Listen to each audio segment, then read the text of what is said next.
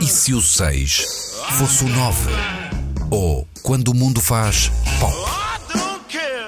O olhar de Álvaro Costa. Nas manhãs da 3.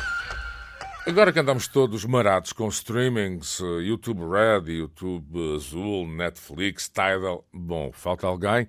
Presumo que sim, mas basta. Lembro-me da guerra dos Pearl Jam com a Ticketmaster nos anos 90, devido ao monopólio vertical da companhia. E percebi as razões, até porque à época militava por essas bandas.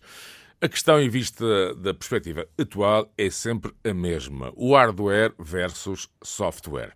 Um exemplo na altura, e fiquei surpreendido com as flutuações dos preços dos bilhetes, em especial um truque à volta de uma tour menos conseguida por acaso de Peter Gabriel, mas poderia ser de outro artista. O preço médio desceu mais coisa, menos coisa para os 20 dólares, uma pechincha mais do que compensada com um negócio real, o chamado core business, como dizem os engravatados. Ou seja, vender pipocas, salsichas, Coca-Cola gigantes, enfim, a concessão, a base, por exemplo, do negócio dos Ou achavam que tudo girava à volta do novo filme de George Clooney? Pois bem, receio dizer que não. Como, aliás, já se começa a perceber, os multiplexos começam eles próprios a transformarem-se em centros culturais onde e também se projetam filmes. Tudo isto para quê? Para vos falar da Netflix. Ainda assisti aos primórdios, a distribuição tipo takeaway, comida chinesa, de filmes ao domicílio, a máquina de aluguer, enfim, a internet fez o resto. De repente, a Netflix, que parecia assim um, um pobre competidor vindo da quarta divisão inglesa, aparece como distribuidora online, se calhar, como dizia há pouco, para o despeito dos concorrentes tradicionais. E agora, de facto, a pergunta é qual era, efetivamente, o grande bolo do negócio, por exemplo, da Blockbuster. Pensem.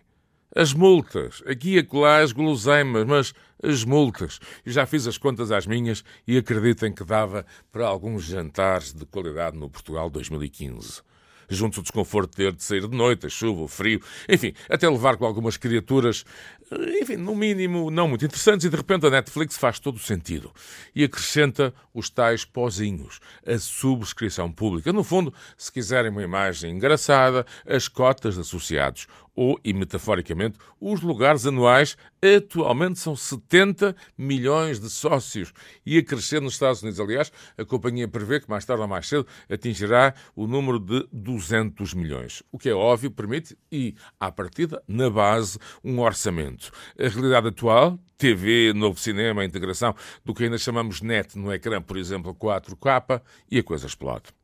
House of Cards foi produzido em linha de montagem, chegou inteiro a ferver aos sócios, para depois ser distribuído pelos canais, digamos, tradicionais. Beast of No Nation vai mais longe, exibido em cinemas específicos durante os dias necessários para uma mais do que provável nomeação para os Oscars. Se se confirmar, é um sinal que Hollywood aceita o novo player. Melhor, como seria de esperar, vai brincar, flertar, enfim, fazer até algum sexo com o novo brinquedo. Netflix Mount, Netflix Brothers ou Netflix Fox. Array for Hollywood.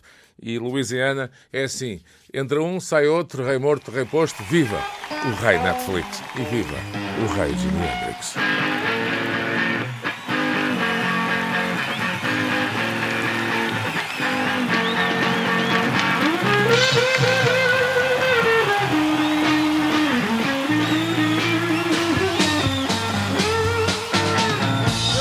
so